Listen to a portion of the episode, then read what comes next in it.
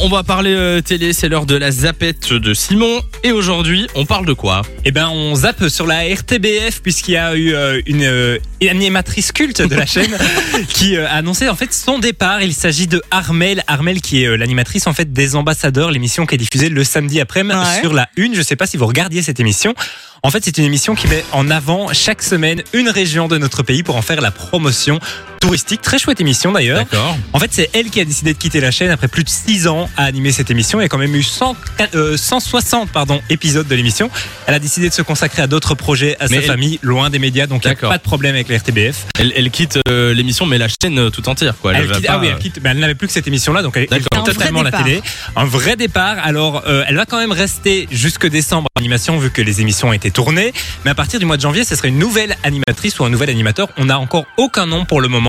Mais donc euh, voilà, rendez-vous ce samedi à 13h37 exactement pour euh, bah, regarder les ambassadeurs. Autre chaîne, on zappe cette fois-ci sur RTL TV puisque vous le savez, hein, la saison, euh, ben je ne sais pas quelle saison d'ailleurs.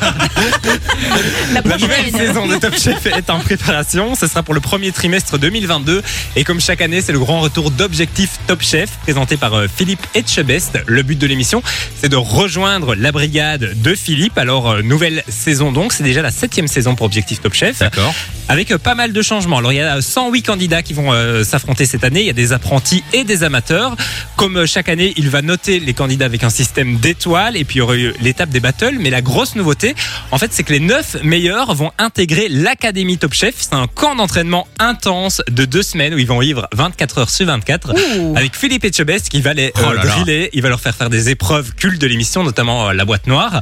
Et il y aura des candidats emblématiques de l'émission qui vont venir euh, ben, les juger en fait. Ah, sympa ça. En fait, 24 c'est heures sur Top 24 Chef avec Philippe Top Etchebest, c'est pour péter un câble. ah, C'est après, ils sont prêts, je pense. Notamment euh, Mallory qui avait euh, remporté. Non, Le il n'avait pas remporté. Il était en, en- il était en deuxième position. Oui.